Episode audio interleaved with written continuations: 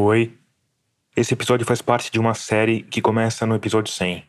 É importante você escutar desde o começo para entender bem a história. Este podcast é uma produção da Rádio Guarda-Chuva. Jornalismo para quem gosta de ouvir. Depois da nossa entrevista, o pastor Arison Farias de Aguiar me levou para conhecer as instalações do sítio.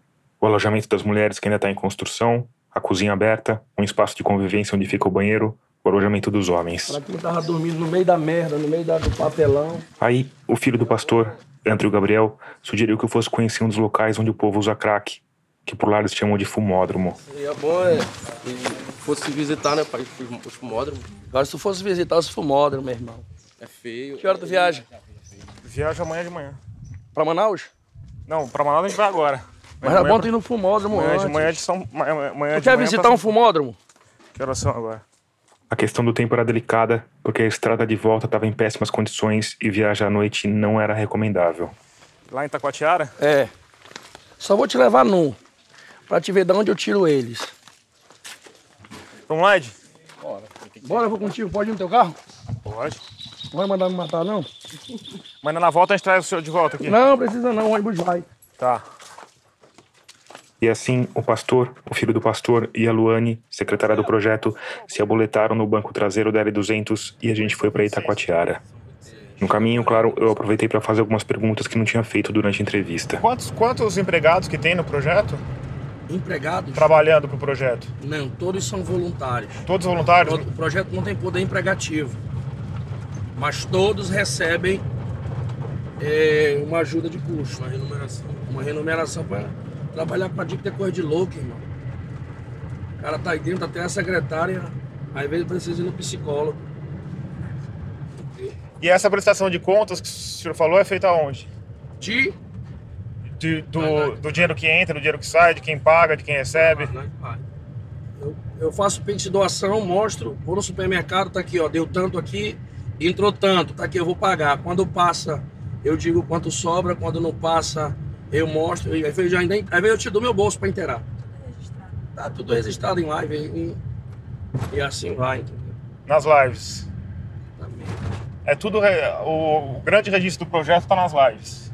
Sim, sim. Tem mais, não tem mais, o que o coração vê, o que os olhos vê, o coração sente. Em alguns momentos, talvez para evitar aquele silêncio chato que sempre aparece quando desconhecidos viajam de carro, Pra te servir, Jesus, eu tenho o pastor resolveu cantar. Me seguirei, porque comigo estará.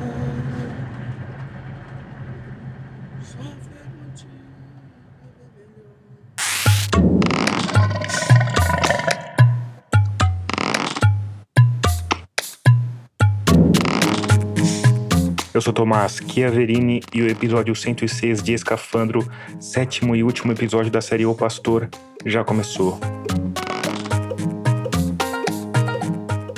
Nele a gente vai falar de como o pastor respondeu à série sobre ele e vai fazer um balanço dos possíveis crimes cometidos pelo líder do Resgatando Cativos.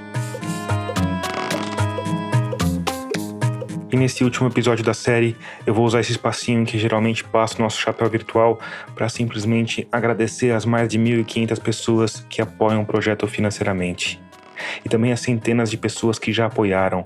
E as pessoas que compartilham os episódios pelo WhatsApp, que curtem e comentam os nossos conteúdos nas redes, que avaliam a gente nos tocadores. É só por causa de vocês que a gente conseguiu publicar mais de 100 episódios e é só por causa de vocês que a gente vai conseguir continuar trabalhando, tentando entregar histórias cada vez mais relevantes e exclusivas. Então, de novo, a pessoas como a Ariane Garcia, a Carolina Terra Lamin, o Bruno Pereira de Medeiros e o Vitor Badolato Ataíde, muito obrigado pelo apoio de vocês.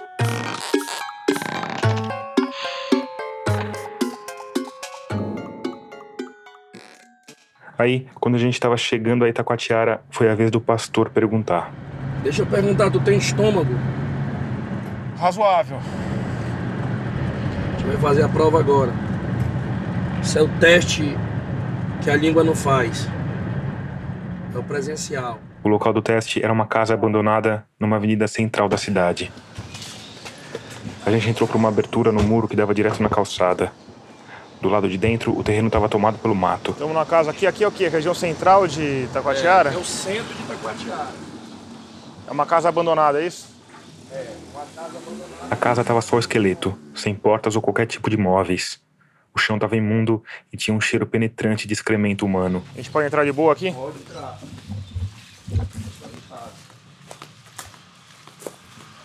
Tampar o nariz. Olha aí, tem um rapaz aqui, ó. Logo na entrada, tinha um homem deitado sem camisa, de shorts, o corpo magro, tatuado, largado em meio a folhas secas, excremento e entulho. Tá vendo aí? Outra pessoa apareceu. Um menino. Também só de shorts, com uma garrafa plástica cortada e um pedaço de bombril nas mãos. Te combinou com ele pra ele estar aqui? Boa tarde, tudo bem? Quantos anos você tem? 17. Ó. 17? Um bom brilho. Um bom brilho aí, ó. Combinou com ele pra ele estar aqui? Acho que não, né? Pois é. Essa fixação do pastor em dizer que nada tinha sido combinado era bem curiosa para mim, porque o que a gente estava vendo ali não tinha relação direta com nenhuma pergunta que eu tinha feito a ele. Em nenhum momento tinha dado a entender que não acreditava na epidemia de crack que se espalha pelo país sem que ninguém dê muita bola para isso. Mas enfim, Olha aqui, olha onde ele vem. Agora me diz uma coisa, é melhor dentro do projeto ou aqui? É, não tem lugar pior do que aqui, né? É? Aqui é muito porque no momento que eles estão no uso, eles se defecam. É por isso a quantidade de fezes. Olha aí. Tem mais um aqui, ó. a gente passou por todos os cômodos da casa, saiu pelos fundos e voltou para a calçada. O pastor falou mais sobre o problema das drogas e voltou a defender o projeto. Tirar a pessoa dessa condição não é uma tarefa fácil. É, se te mandaram para consultar o projeto, verificar o projeto pelo bem, seja bem-vindo. Mas se foi as cobras que te mandaram para amanhã falar mal do projeto, mais uma vez estão passando vergonha. Eu estou te mostrando a realidade que muitos jovens estão vivendo e enfrentando no dia a dia. Né? Agora, se o desejo das cobras, que investe alto para querer ver a, a destruição do projeto, quanto mais eles batem, mais vai crescer e vergonha vai passar quem for na corda deles. Mas quem veio para somar só tem a crescer conosco. Porque o Resgatando os Cativos nasceu no coração de Deus.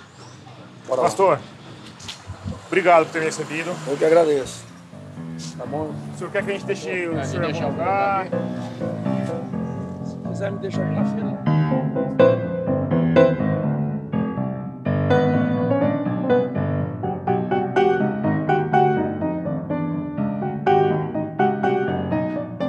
Passava um pouco das duas da tarde quando a gente deixou o pastor, a Luane e o Andrew onde eles queriam ficar e pegou a estrada rumo a Manaus.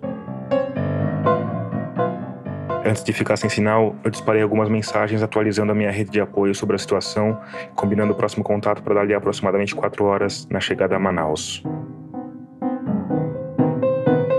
Era uma medida de precaução, porque, como eu disse no episódio anterior, aquele para mim era o ponto que a gente estava mais exposto.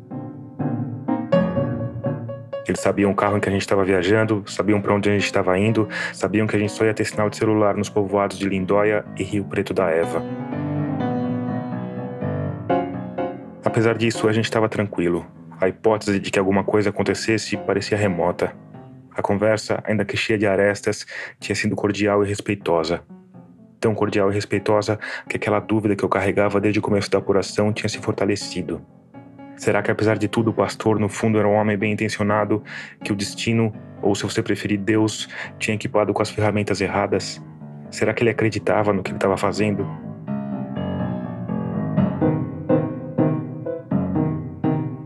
Essa dúvida ia ser praticamente exterminada no fim daquela viagem. E eu vou voltar a isso daqui a pouco. Mas antes, eu preciso falar de outra dúvida, que na verdade é um conjunto de dúvidas. E essas me acompanharam depois da volta para casa. E talvez tenham acompanhado você ao longo de toda a série.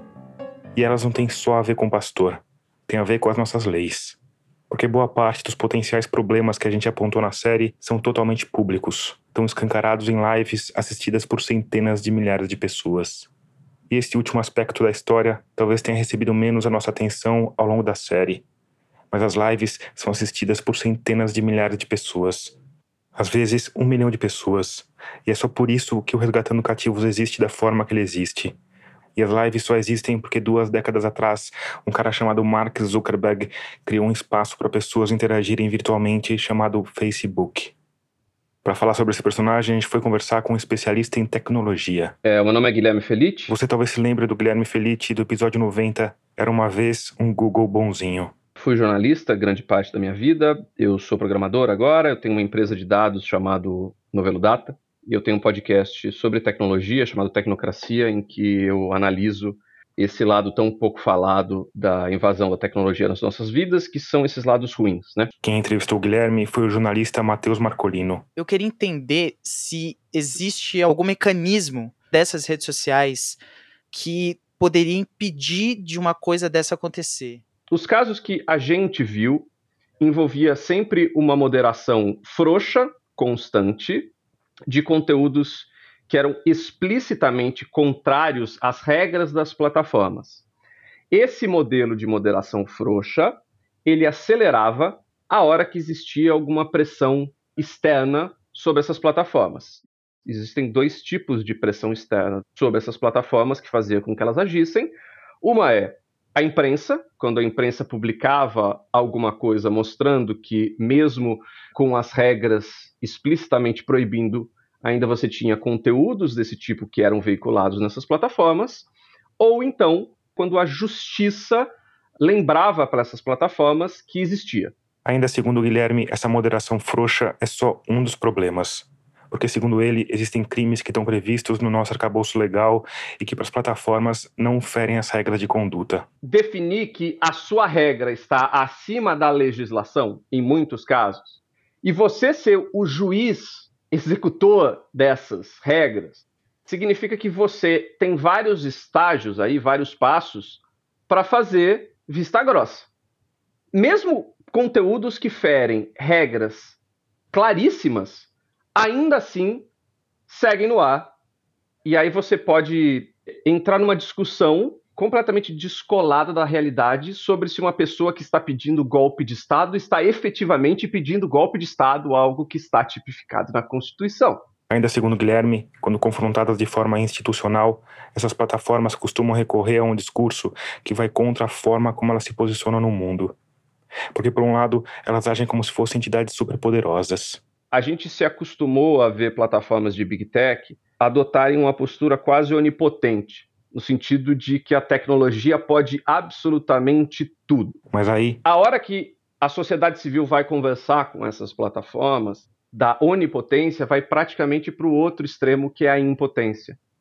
Porque basicamente essas plataformas vêm alegar que, olha só, a gente não consegue fazer essa moderação porque a gente não tem gente suficiente. Então, para resumir. Se você for esperar que qualquer plataforma no Brasil adote uma postura mais incisiva sem ter uma pressão por trás, seja da justiça ou da imprensa, então eu sugiro que a pessoa escolha uma poltrona bastante confortável, porque baseado em todos os indícios que a gente teve nos últimos anos, isso não vai acontecer. E aí tem um detalhe a mais, porque quando as pessoas comentam sobre a nossa série, uma expressão que aparece muito é Brasil profundo, que é o Brasil que existe fora dos grandes centros, longe da atenção da imprensa. E assim como existe o Brasil profundo, existe o Facebook profundo. E esse caso específico, ele está enterrado no Facebook, né? Ele não está chamando a atenção. E se não está chamando a atenção, o Facebook pode muito bem fingir que ele não existe. A gente procurou a Meta, empresa que é dona do Facebook. Primeiro perguntando de forma genérica, mencionando que havia uma página cometendo supostas irregularidades, pedindo para eles indicarem alguém que falasse sobre moderação na plataforma.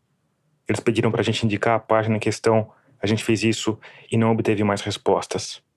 Mas o Guilherme Felipe já passou por experiências parecidas tantas vezes que ele se arriscou a prever qual seria essa resposta. Que afinal de contas é uma resposta basicamente padrão, que de vez em quando mostra até uma certa dissociação da realidade. Que é uma coisa genérica que fala: o Facebook, ou o Instagram, ou o YouTube preza muito pela segurança da sua comunidade, parará, como se a divulgação dessas lives ou esses indícios inegáveis de quebras de regras e leis não tivesse se, se, registrando, entendeu? Não tivesse entrando na cabeça dessas pessoas. Mas essas pessoas recebem efetivamente para essas coisas não entrar na cabeça delas. O trabalho delas não é manter a plataforma saudável, como eles gostam de falar. O trabalho delas é manter essas plataformas o mais blindadas possíveis de punições. E, infelizmente, até agora, elas têm conseguido isso com mérito. A tendência é que esse conteúdo ele siga no ar, o pastor siga ganhando dinheiro com o que ele está fazendo e é, é basicamente isso. Se for depender de uma ação ativa dessas plataformas, esse pastor vai ter a liberdade que ele quiser para fazer o que ele quiser e ainda ganhar dinheiro com isso. Isso só vai mudar se existir alguma pressão da justiça ou da imprensa. Ou seja, para alguma coisa de fato acontecer, as engrenagens da justiça têm de se mexer. E eu fui atrás de ouvir essas engrenagens, mais especificamente o Ministério Público. Mas eu não vou falar sobre isso aqui para não atrapalhar eventuais investigações que estejam em andamento. Então, pelo menos por enquanto, a gente não pode fazer um balanço do que a justiça de fato considera crime. Mas a gente pode especular. Eu comecei esse trabalho pelo caso mais específico, dos filhos da Sara, e como ele envolve menores, eu conversei com um especialista no direito de crianças e adolescentes. Meu nome é Marcelo de Melo Vieira. Você talvez se lembre do Marcelo de Melo Vieira, do episódio 95, Toma que o filho não é meu. Sou mestre em Direito pelo FMG, doutor em Direito Privado pela PUC Minas e concluí meu pós-doutorado em Direito também pela Universidade Federal de Santa Catarina. Sou servidor do Tribunal de Justiça de Minas Gerais Trabalho nas varas de infância e juventude há mais de 15 anos, sou pesquisador do tema também há mais tempo que isso e também sou membro do Instituto Brasileiro dos Direitos da Criança e ouvinte da Rádio Escafando. Aqui tem um fato curioso, porque o Marcelo é o tipo de entrevistado que todo jornalista sonha em ter. Porque foi ele que me procurou depois de escutar o episódio 4 da série. Ele estava inconformado com a história de que o Conselho Tutelar tinha deixado os filhos da Sara sob custódia do pastor. Nesse caso, o Conselho Tutelar ele não poderia, em tese, entregar essa criança aos pais teria que se buscar algum responsável. E responsável, nesse caso, deveria ser um tutor ou um guardião, que, pelo que foi colocado para nós, não existia, já que os pais estavam se desincumbindo do cuidado dos filhos. Quando isso acontece, segundo o Marcelo, o procedimento padrão do Conselho Tutelar é encaminhar os menores temporariamente, sob termo de responsabilidade, para alguém da família ampliada ou seja, pessoas que sejam parentes próximos das crianças e com as quais elas tenham vínculos de afetividade, convivência e afinidade. No caso, não parece ser a questão, né? uma vez que o pastor ele não é membro da família ampliada de forma alguma. Então, nesse caso, gente, é a colocação dessas crianças sob termos de responsabilidade, pastor, é uma irregularidade. Essas crianças até poderiam ser encaminhadas para uma família substituta, mas isso teria de ser feito por um juiz, não pelo conselho tutelar. Né, e tem uma outra questão também. O conselho tutelar, nesse caso, ele deveria aplicar uma medida de proteção aos pais a, inclusive a inclusão de tratamento à drogadição, uma vez que é necessário que esses pais se restabeleçam para que possam cuidar dos filhos. E como a série é, destaca bem, o projeto Resgatando Cativos ele não tem esse, essa função de tratamento ao vício de drogas. Quer dizer, existe sim irregularidade nesse processo todo. Mas nesse caso, sem levar em conta as acusações de que o pastor teria comprado votos para a conselheira, a irregularidade está do lado do conselho tutelar, não do pastor. Para falar das outras supostas irregularidades do lado dele, eu fui conversar com duas advogadas criminalistas. Bom, meu nome é Maria Jamile José, eu sou advogada criminalista, tenho um escritório aqui em São Paulo, sou mestre em Direito Processual Penal pela USP e especialista em Direito Penal Econômico. Meu nome é Jéssica. Jéssica Freitas. Eu sou advogada na área criminal há 12, 13 anos tenho mestrado também na área de processo penal e agora estou em um curso do doutorado também na área de processo penal na Federal do Paraná. Eu comecei pelo que está mais claro e evidente em toda a história. A exposição de pessoas mentalmente fragilizadas em lives que são vistas por centenas de milhares de pessoas e que estão gerando lucro para o pastor. A Maria Jamile José me disse que essa exposição pode constituir crime em dois casos. Se a pessoa exposta for um menor, o que não é o caso, ou se estiver sendo constrangida a participar dessas lives. Que é o constrangimento ilegal. Mas aí, na verdade, você, quando a gente fala de constrangimento ilegal no direito penal, você não está falando, na verdade, do constrangimento no sentido de envergonhar, mas sim no constrangimento no sentido de coagir. Constrange alguém, mediante violência, mediante grave ameaça, a fazer algo a que ela não está obrigada ou deixar de fazer alguma coisa que ela deve fazer. Além disso, a Maria Jamile José falou de outro possível crime que talvez seja o mais fácil de comprovar, que está no pacote dos crimes contra a honra. Eu vejo que é uma, uma situação de exposição das pessoas a reiteradas ofensas verbais, de xingamentos, de elas são confrontadas com palavras muito agressivas, que humilham, que ferem a reputação daquelas pessoas. Isso sim é veiculado por meio de redes sociais, por meio da internet, que propiciam que isso seja propagado, enfim, para milhares e milhares de pessoas, que me parece ser o caso. Nesse caso, essa conduta pode configurar o que a gente chama de crimes contra a honra que são os famosos injúria, calúnia e difamação. A grande questão é que essa trinca de crimes não é processada pelo Estado. É, eles só são processados se a pessoa se sentir ofendida, se sentir né, prejudicada por aquilo, e se ela decidir dar início a uma ação penal contra o ofensor. E ela tem seis meses para fazer isso. E para fazer isso, quem vai processar tem de constituir advogado ou buscar a defensoria pública. Claro que assim, na hipótese de pessoas bastante simples, que é o caso, isso é bastante dificultado, né? Aí tem mais uma coisa que eu acho que a gente poderia falar. Aquela situação que você deve ter ouvido no primeiro episódio também, que é dele pendurar, pega a droga e pendura no pescoço de uma usuária e fala que você vai ter que usar essa droga, vai ter que usar isso pendurado até passar vontade. Isso configura algum crime? Está dentro daquele pacote da, dos crimes contra a honra? A gente poderia eventualmente falar do crime de tortura. O crime por tortura, ele pune a conduta daquele que submete uma pessoa a um sofrimento físico ou moral, como forma de aplicar uma correção, um castigo pessoal, ou enfim. Olhando por essa ótica, se a gente está falando de alguém que submete alguém que, a uma situação que obviamente causa um castigo bem grande, um sofrimento moral grande àquelas pessoas, com o objetivo de aplicar uma correção moral, um castigo moral, algo assim, talvez hipoteticamente a gente pudesse falar aí no extremo do crime de tortura.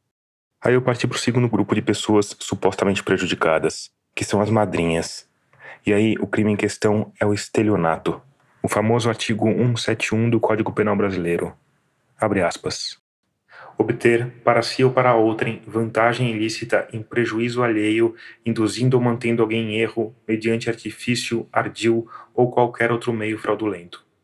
Quando, por exemplo, o pastor pede dinheiro para as madrinhas prometendo um tratamento de recuperação, mas em vez disso compra um carro de luxo, isso é estelionato? O estelionato, na verdade, ele se configura se você ofere algum lucro ilícito, alguma vantagem ilícita que não precisa sequer ser dinheiro, mediante prejuízo alheio, deixando outra pessoa sofrer algum prejuízo, e por meio de algum tipo de fraude. Se hipoteticamente demonstrar que houve algum engodo, alguma fraude, se está mantendo aquelas pessoas em erro, digamos assim, para conseguir as doações, nessa hipótese talvez pudesse se configurar.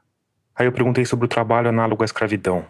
Até que ponto as denúncias que foram trazidas na série dão a entender que esse crime de fato aconteceu e até que ponto a justificativa do pastor de que o trabalho é parte do tratamento afastaria a hipótese de crime? A nossa lei é, penal considera trabalho análogo à escravidão relações de trabalho nas quais estão presentes algumas condicionantes de forma alternativa, né?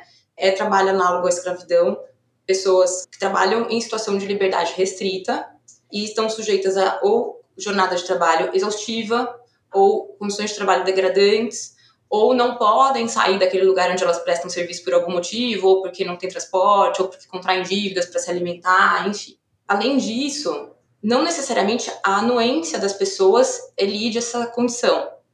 Então, assim, não basta a pessoa sempre falar, ah, mas a pessoa concordou. Nem sempre serve para excluir a prática desse crime, porque muitas vezes as pessoas estão lá em situação de vulnerabilidade social. Ela está lá voluntariamente, mas assim, primeiro, a jornada era, era exaustiva, era degradante, era forçada, ela podia sair, não podia sair, ela concordou, mas ela concordou em condições. Então, acho que essa análise que deve ser feita. E aqui é importante a gente fazer uma ressalva. Não é todo qualquer trabalho voluntário que configura trabalho análogo à escravidão. Por isso que é necessário que se analise todo o contexto, né?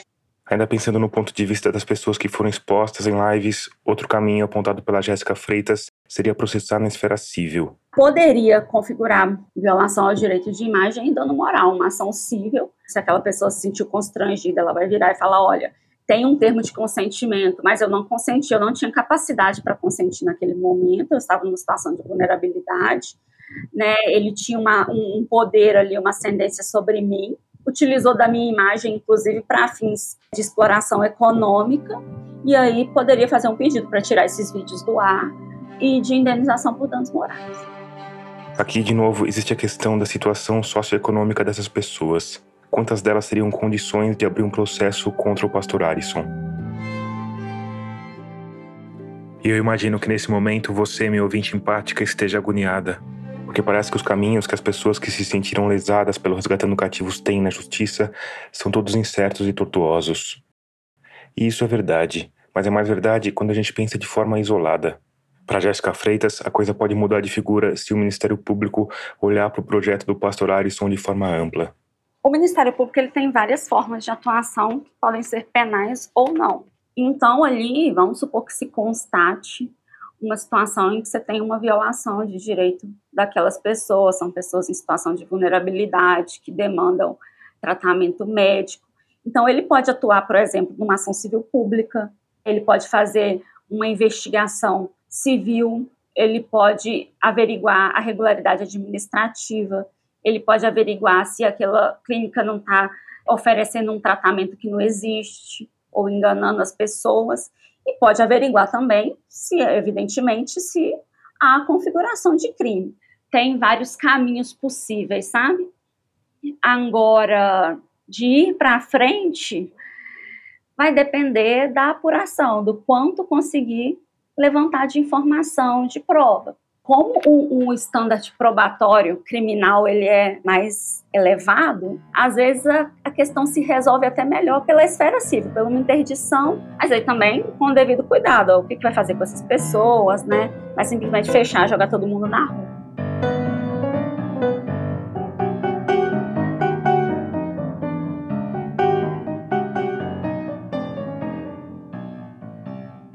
Mês e meio antes da minha conversa com as advogadas, no dia 19 de outubro, voltando de Itacoatiara para Manaus, eu recebi uma dezena de mensagens das Vingadoras, devidamente adornadas com pontos de exclamação, e entre as mensagens estava um link para uma live do pastor. O título era O resumo do que achei da visita do jornalista. E o título foi tudo que eu consegui ver até três horas depois, quando cheguei a Manaus e consegui alguma estabilidade de sinal. Gente linda dos nossos corações, entre chegando, compartilhando essa live. Eu quero que você compartilhe essa live o mais urgente possível. E ainda que eu tivesse passado os últimos meses acompanhando o que aquele homem fazia nas redes, ainda que eu tivesse colhido vários relatos de como ele intimidava os críticos, ainda assim, aquela live me surpreendeu. Me surpreendeu por dois aspectos. Entrou compartilhando em cinco grupos da sua cidade. Primeiro, porque o pastor parecia um homem totalmente diferente do homem que eu tinha entrevistado algumas horas antes.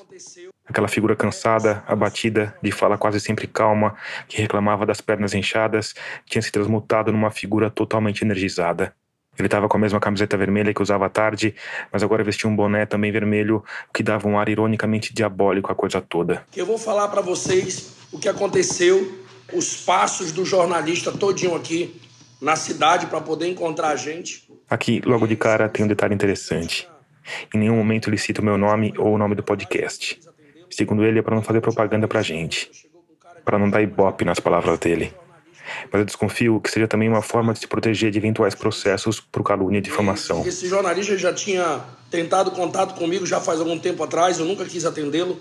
Desde a última vez que a outra chegou com cara de anjinho, mas era um lobo. Ele está falando de novo da repórter Ana Virginia Balucier, da Folha de São Paulo. Mas vamos lá. Na verdade, a intenção, eu espero que não seja das piores, mas sinto isso que não é das melhores. Deixei isso bem claro, falei várias vezes isso para ele. Temos tudo registrado, gravado, registrado em áudio, registrado em filmagem, tudinho. Isso é verdade. Em vários momentos da entrevista, o André ou a Luane gravaram a conversa. Primeiro que é, ele já chegou, não veio aqui, foi na Casa Azul, queria ir na, na Rua M, não achou, e disse que foi a minha secretária aqui que mandou, deu o endereço, na verdade ela não deu endereço nenhum, segundo ela, do sítio. Essa informação é falsa. Quando o pastor perguntou como eu tinha chegado lá, eu simplesmente desconversei. Disse que tinha entrevistado uma pessoa que sabia o endereço. Fui bem aberto, direto e falei para ele que eu não tinha papa na língua, não tinha rabo preso com ninguém. Era um cara totalmente, entendeu, aberto e falava o que pensava. Essa parte é no mínimo questionável, porque eu demorei um total de 47 minutos para convencer o pastor a me falar o que ele pensava. Ele sempre batendo na mesma tecla, a única coisa que eu não concordo é a exposição de imagem. Então me dê uma solução me deu uma solução. E calado ficava. Era perceptível que ele estava aqui, não conhecia muita coisa do projeto, tudo que ele conhecia era de pessoas que, notório que eram cobras que passavam para ele, né? Isso, é, é, é, é, cadê a piscina que fizeram? É, é, é. Eu digo, cara, tu tá perdido, não sei se ele vai postar. Falei na live, na, na reportagem dele. Dá para ver que tu tá aqui enviado, tu tá, tu, tu tá perdido aqui, tu não, tem, não entende nada do assunto de adicção, tu não, tu não, vem, estudar, não vem saber sobre os projetos, tu não entende nada de projeto, é notório, nem por projeto tu passou. E ele, ele ficou meio perdido ali. Eu digo, tu tá perdido, cara, tu tá todo embaraçado, mas vamos lá, pergunta. Ele começava a perguntar.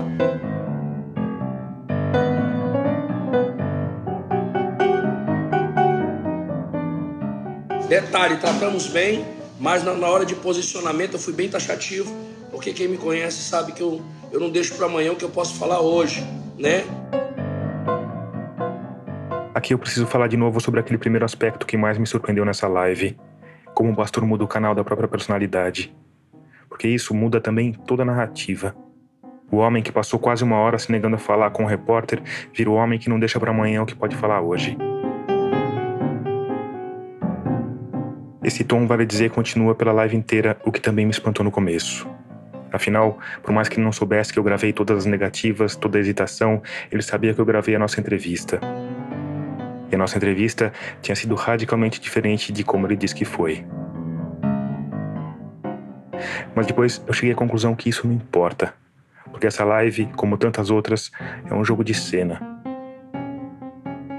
É um show para a audiência dele, uma audiência que age como seguidores de seitas, apoiando o líder a qualquer custo, aumentando a fé para fugir da dissociação cognitiva, do incômodo mental que é ver o próprio guru numa situação de fragilidade.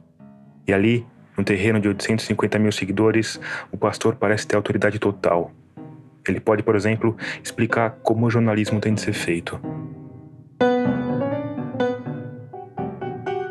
Jornalismo é um negócio imparcial, né? Um cara que faz um trabalho que não é induzido por ninguém.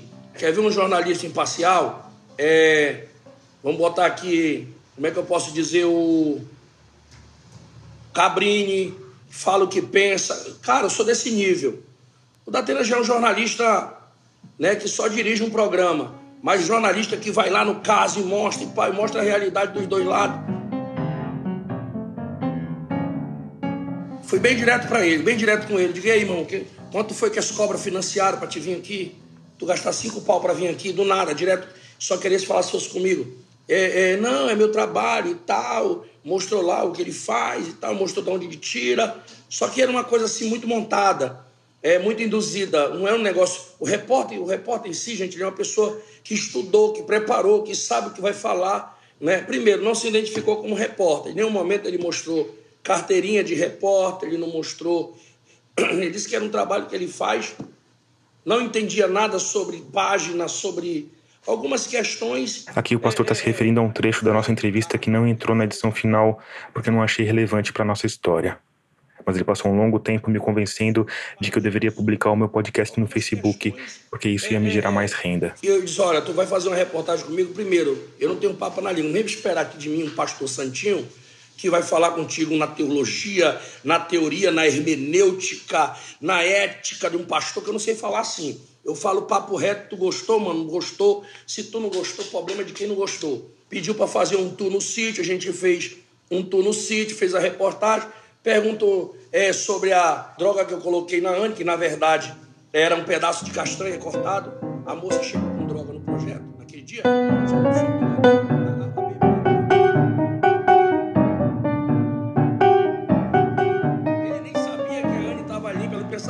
Estava na rua de novo.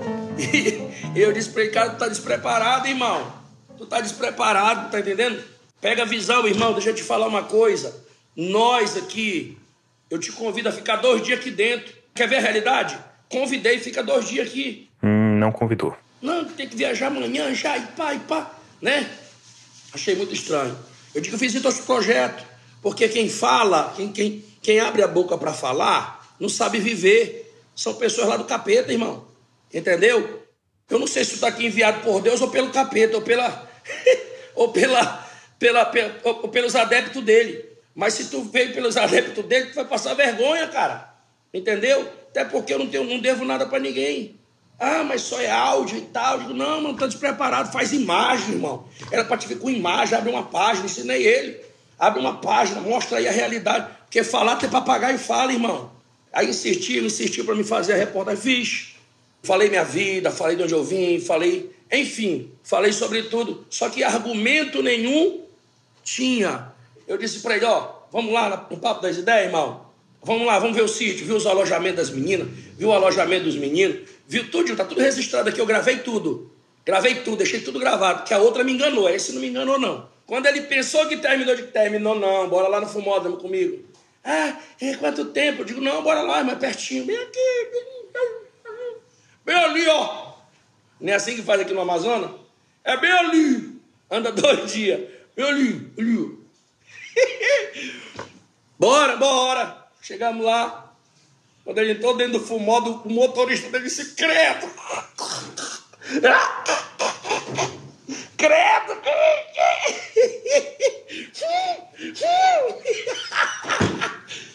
Pela morte! É, deu com burros na água.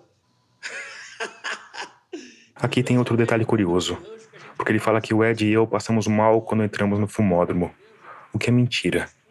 Mas o curioso é que ele publicou um vídeo da gente dentro do fumódromo, e nesse vídeo fica claro que não tem ninguém passando mal.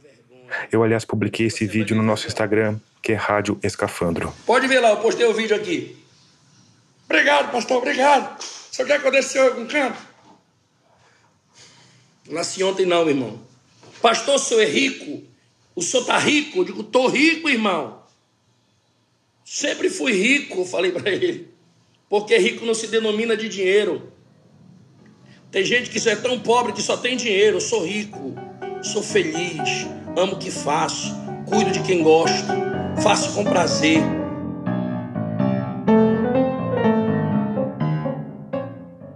Sabe o que ele perguntou de mim? Tá aí, tá gravado, eu tenho gravado aqui. É, você sabia que o porto de Traquatiara, quem fez foi o, o cartel de Medellín? Aqui eu preciso fazer outra pausa, porque eu de fato perguntei sobre isso para o pastor. Em algum momento dessa apuração, alguém tinha comentado comigo que o porto de Taquatiara teria sido secretamente financiado pelo cartel de Medellín. Porque o cartel de Medellín teria interesse em usar as instalações para escoar droga da Colômbia para a Europa. Era meio forçado, mas podia ser verdade ou não. Era, enfim, um boato. Então eu fiz o que os jornalistas costumam fazer quando escutam boatos: sair perguntando a torta e a direito. Mas eu não fiz isso durante a entrevista. Eu fiz isso no carro, voltando para Itacoatiara, numa conversa informal. Eu, inclusive, estava gravando, escuta só. O senhor já ouviu falar que esse porto graneleiro foi construído pelo cartel de Medellín? Qual porto? O porto graneleiro.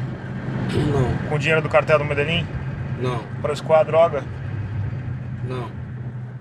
Eu ouvi esse boato lá em Manaus. Apesar do tom informal e privado da pergunta, na live o pastor se sai com a ideia de que eu deveria ser interrogado porque estava sabendo de muita coisa.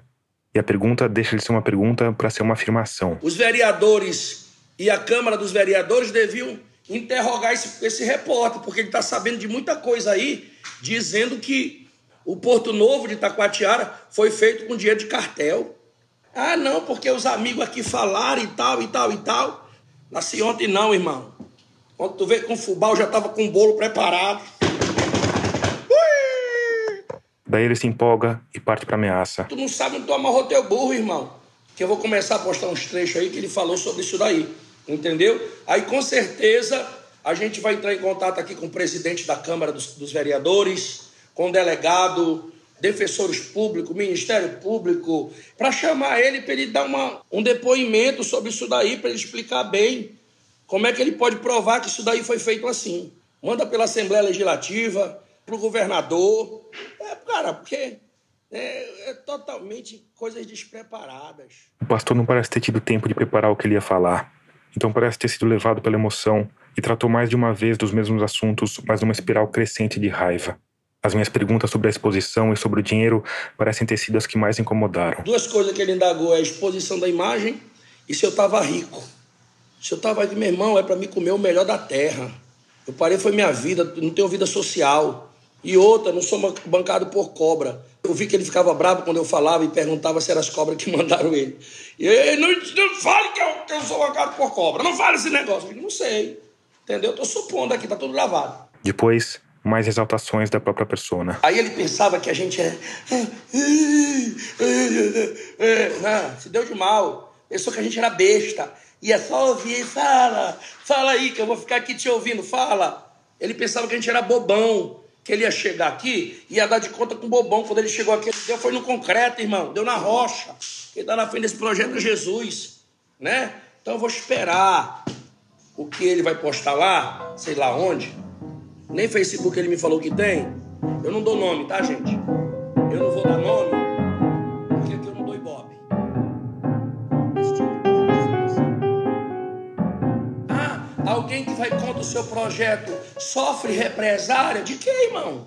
Pelo contrário, eu digo, não, não, não comente, não ataque, não fale mal, porque o mal por si próprio se destrói. Essa frase fica bem curiosa num vídeo que é claramente uma represália a alguém que ele supunha que ia falar mal dele. Mas enfim.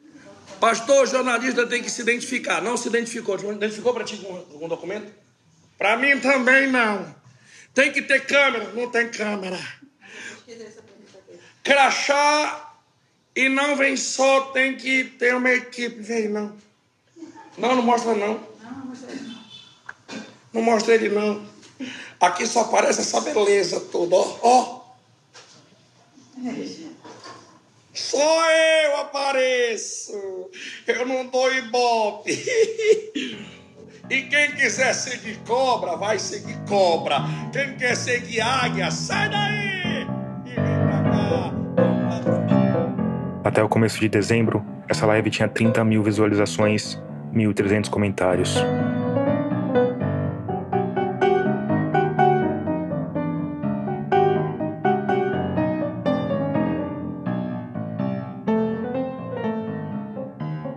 Tantas outras coisas que se relacionam ao projeto Resgatando Cativos, essa live pode parecer bizarra e absurda para você.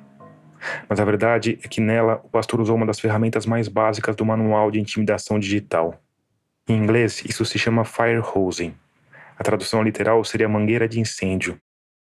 A técnica consiste em lançar uma quantidade grande de informações falsas ou distorcidas num fluxo constante. E aqui a gente chega ao segundo aspecto que me surpreendeu na live do pastor que foi o momento que ele escolheu para responder, antes que eu publicasse qualquer coisa. E isso, a princípio, me pareceu um completo absurdo, porque no exato momento em que eu terminei de assistir a live, aquela minha dúvida sobre as reais intenções do pastor, sobre ele acreditar ou não que estava fazendo bem, não existia mais. Ao atacar, antes de conhecer o teor do que seria dito sobre ele, o pastor estava agindo como alguém que sabia muito bem dos limites que tinha cruzado. E isso, para o meu trabalho, foi ótimo. Eu entendi muito melhor o fenômeno que eu estava retratando. Ou seja, tudo o que você ouviu até aqui foi influenciado por essa resposta precoce e violenta. Se ela não tivesse acontecido, o tom da série provavelmente seria outro. Mas no fim, para o pastor, isso provavelmente não importa muito, porque as críticas, ainda que talvez viessem com mais dúvidas, viriam de qualquer forma. Boa parte das denúncias que eu trouxe já tinham sido feitas por ex-internos e madrinhas nas redes sociais. Mas para além disso, a agilidade da resposta faz parte da estratégia. Um dos pontos mais importantes do Firehosen é a rapidez. É preciso bater primeiro. O adversário tem de ser coberto por aquela enxurrada de mentiras e distorções em praça pública o mais rápido possível. Porque uma vez que a opinião desse público sobre aquele assunto está estabelecida, é muito difícil que ela se altere. Aos olhos dos espectadores do pastor, eu passei a ser o jornalista pago pelas cobras que não sabia o que perguntar, que criava teorias conspiratórias infundadas sobre o cartel de Medellín e o porto de Taquatiara. O Firehosing serve como uma vacina.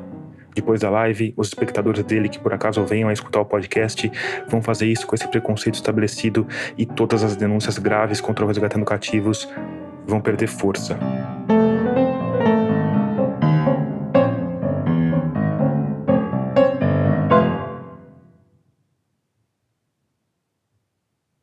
Treze dias depois dessa live, o primeiro episódio da série chegou aos tocadores.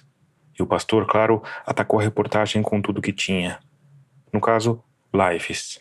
Várias lives. Gente, eu saí, agora há pouco da delegacia. Eu tava na delegacia, gente. Nessa do dia 13 de novembro, por exemplo, ele começa mencionando uma ida à delegacia. Ele dá a entender que essa visita às autoridades seria parte de uma grande reação judicial à nossa série. O que vem aí é forte. E na verdade, a live inteira é uma grande ameaça de represálias judiciais. Nós vamos mostrar aí quem é a verdadeira quadrilha que tem se levantado para levantar calúnias. As ameaças são bem diretas, no melhor estilo eu sei onde você mora. Já temos todas as provas, áudios, imagem, foto, endereço de todo mundo. e essas pessoas todas vão ser responsabilizadas. Tá, gente? É, a internet não é uma terra sem lei e agora é, vem muita coisa aí. Inclusive aquele irresponsável que está fazendo uma matéria mentirosa. O pastor, de novo, não cita o meu nome nem o nome do projeto, mas fica claro que ele está falando de mim. Paga por pessoas que estavam arrecadando fundos para bancá-lo, para fazer com que ele inventasse mentiras a respeito do projeto. Muita gente também aqui de Itacoatiara, nós já temos todos os prints das pessoas aqui de Itacoatiara invejosos. Esse é um dos meus trechos favoritos, porque no melhor estilo kafkiano digital 4.0, ele está ameaçando me processar por calúnia e difamação numa live em que está me caluniando, difamando e injuriando. E para ficar claro o que é o que. Calúnia é acusar falsamente alguém de ter cometido um crime.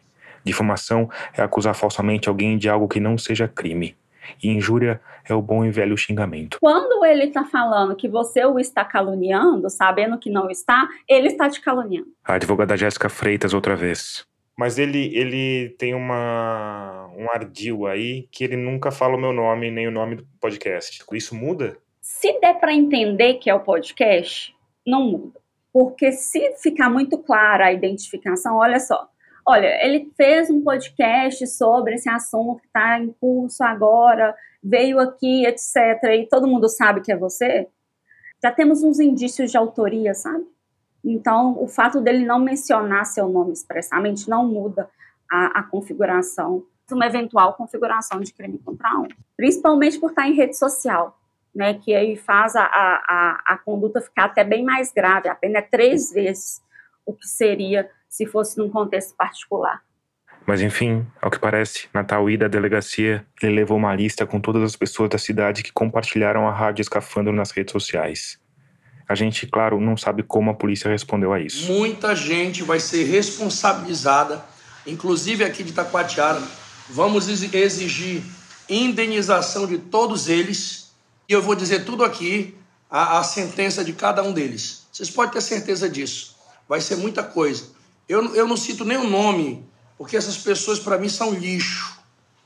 São lixo humano. Lixo humano.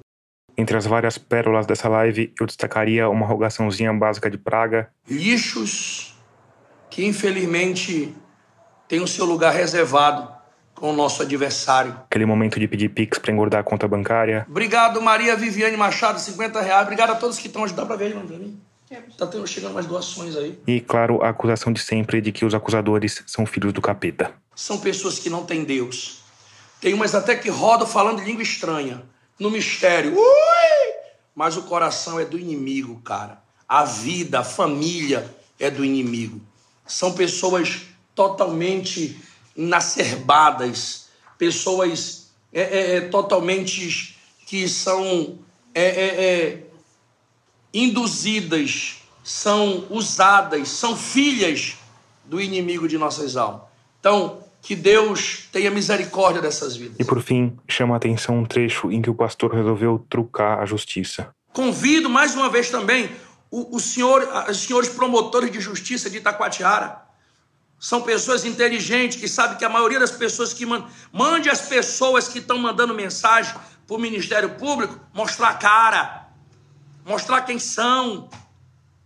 Sabe, gente? É isso que tem que acontecer, né? Porque a maioria é fake. Tem muita gente que vai se responsabilizar por isso. E logo, logo, quem sabe, eu vou comprar até um carro top só com a indenização desse povo todinho. Ainda vou dizer, ó, isso aqui é com a indenização dos das cobras que eu comprei. Tá bom, gente? Só para dizer para vocês. Amo vocês de graça, obrigado. Você que não se deixa enganar, você que não se deixa ludibriar, você que não se deixa é, induzir por essas pessoas. Amo vocês de graça. E você que está enganado, está com dúvida, ore a Deus. Aquela primeira live, transmitida enquanto eu ainda estava na estrada, antes de qualquer coisa ser publicada, acabou com boa parte das dúvidas que eu tinha em relação às prováveis boas intenções do pastor. Ele agia como alguém que sabia o que estava fazendo. E agia de forma dissimulada, mudando a própria personalidade para se adequar ao contexto. O pastor fraco e doente, vítima das cobras pro repórter que aparece de surpresa. O pastor papo reto, agressivo, que faz ameaças públicas para centenas de milhares de espectadores das lives. E claro que aquele homem das lives podia ser um personagem. Uma carapaça criada para sobreviver na hostilidade pixelada das redes sociais. Mas aí, quando eu pensava nessa possibilidade, eu lembrava do cachorro. O vira-latas que ele tinha enxotado com raiva antes que eu pudesse desenroscar o fio do microfone da pata do bicho. Mas eu não pensava só no vira-latas, porque umas duas horas depois de ele ter enxotado o cachorro, quando a gente estava saindo do fumódromo, a gente topou com uma terceira pessoa.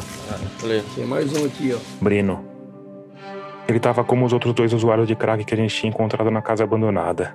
Sem camisa, sujo, desorientado e sem saber como reagir à nossa presença ali.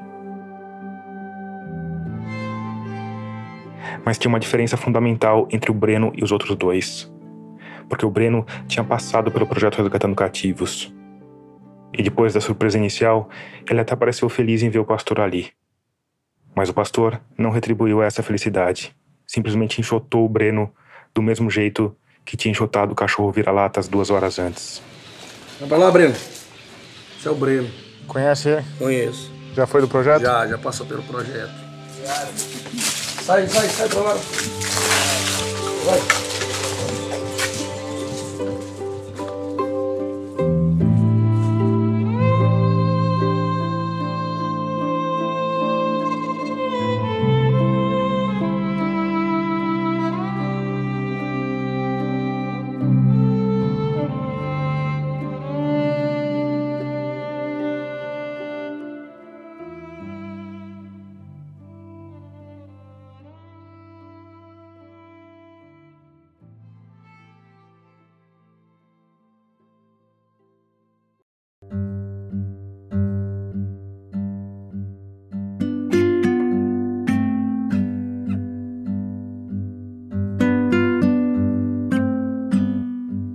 Antes de terminar, eu quero te convidar a ouvir o podcast Pauta Pública, nosso parceiro de rádio guarda-chuva. No Pauta Pública, podcast da agência pública, você escuta entrevistas semanais que ajudam a entender o Brasil e o mundo.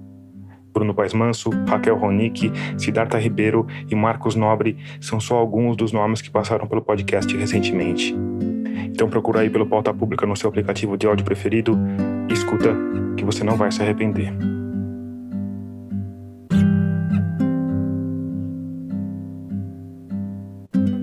Aqui o episódio 106 de Escafandro, sétimo e último episódio da série O Pastor. Obrigado por escutar e até o próximo mergulho. Oi, aqui é Fernanda Baeza e eu tô falando de Porto Alegre, Rio Grande do Sul. A mixagem de som desse episódio é do Vitor Coroa. A trilha sonora tema é do Paulo Gama. O design das capas é da Cláudia Furnari. Esse episódio contou com o apoio de produção de Ana Carolina Maciel e edição de Matheus Marcolino. O transporte e a segurança em Itacoatiara foram feitos pelo Edinaldo da Silva. A direção, o roteiro e a sonorização são do Tomás Chiaverini. Agradecimento especial a Rodrigo